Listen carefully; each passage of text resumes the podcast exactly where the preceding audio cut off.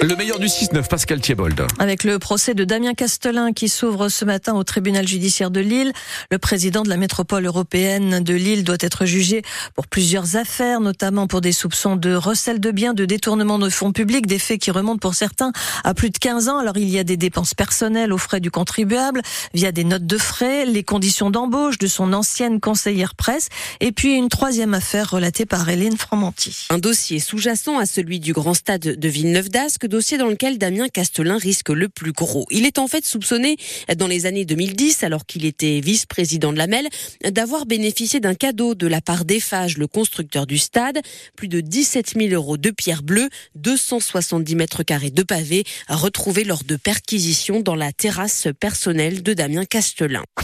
Depuis la rentrée de janvier, une cinquantaine d'écoles de l'Académie de Lille dispensent désormais des cours d'empathie, un enseignement souhaité par Gabriel Attal quand il était ministre de l'Éducation nationale.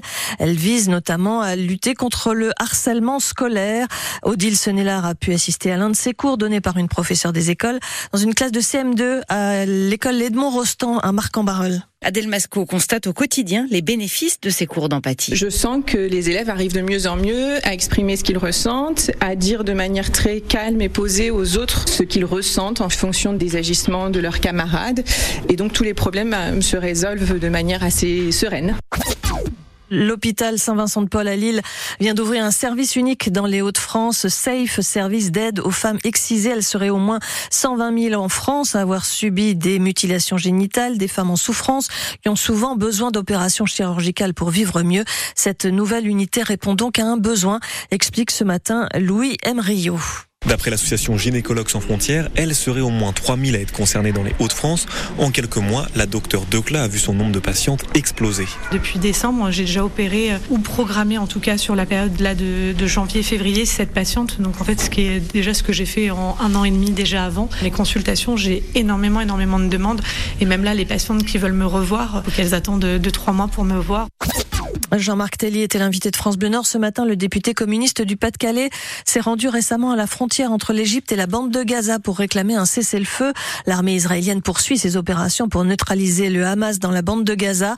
Jean-Marc Tellier était accompagné d'une délégation de 13 autres parlementaires de gauche, un déplacement nécessaire selon lui il n'est pas symbolique pour moi, il est politique, parce que plus on sera nombreux à parler de la situation du peuple palestinien, plus on défendra l'idée qu'il faut trouver une solution, qu'il faut vraiment un cessez-le-feu. Pour moi, c'est loin d'être du symbole. Et ça a vraiment été la volonté de l'ensemble des députés qui sont allés là-bas et des sénateurs. Et puis jour 2 des Trois Joyeuses à Dunkerque, le carnaval bat son plein avec hier le traditionnel lancer de harengs et de frites depuis les balcons de l'hôtel de ville. Malgré la pluie, quelques 50 000 personnes se sont rassemblées pour une fête familiale. Toutes les générations étaient représentées, expliquait Alice Marot.